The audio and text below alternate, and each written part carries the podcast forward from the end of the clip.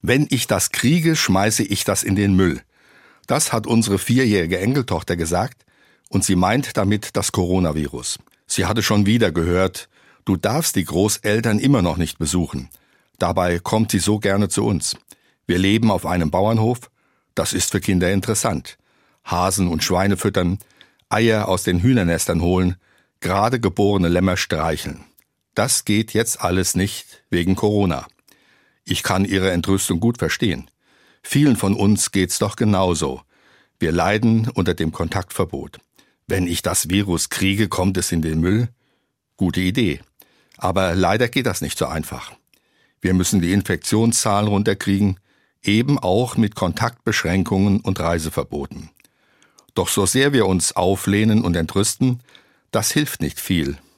Mir hilft, nach Zuversicht zu suchen, auch bei unseren Vorfahren.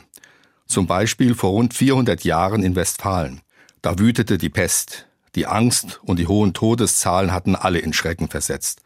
Da soll ein Pfarrer seine Gemeinde in die Kirche eingeladen haben, um dort eine ganze Nacht auszuharren und zu beten.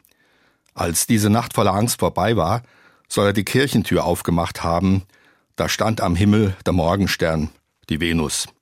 Damals soll das Lied entstanden sein, das heute im evangelischen Gesangbuch steht, wie schön leuchtet der Morgenstern. Der helle Stern war für die Menschen ein Hoffnungszeichen. Er hat sie an die Zusage Gottes erinnert, nach der Nacht kommt der Morgen. Daran will ich mich halten, gerade jetzt.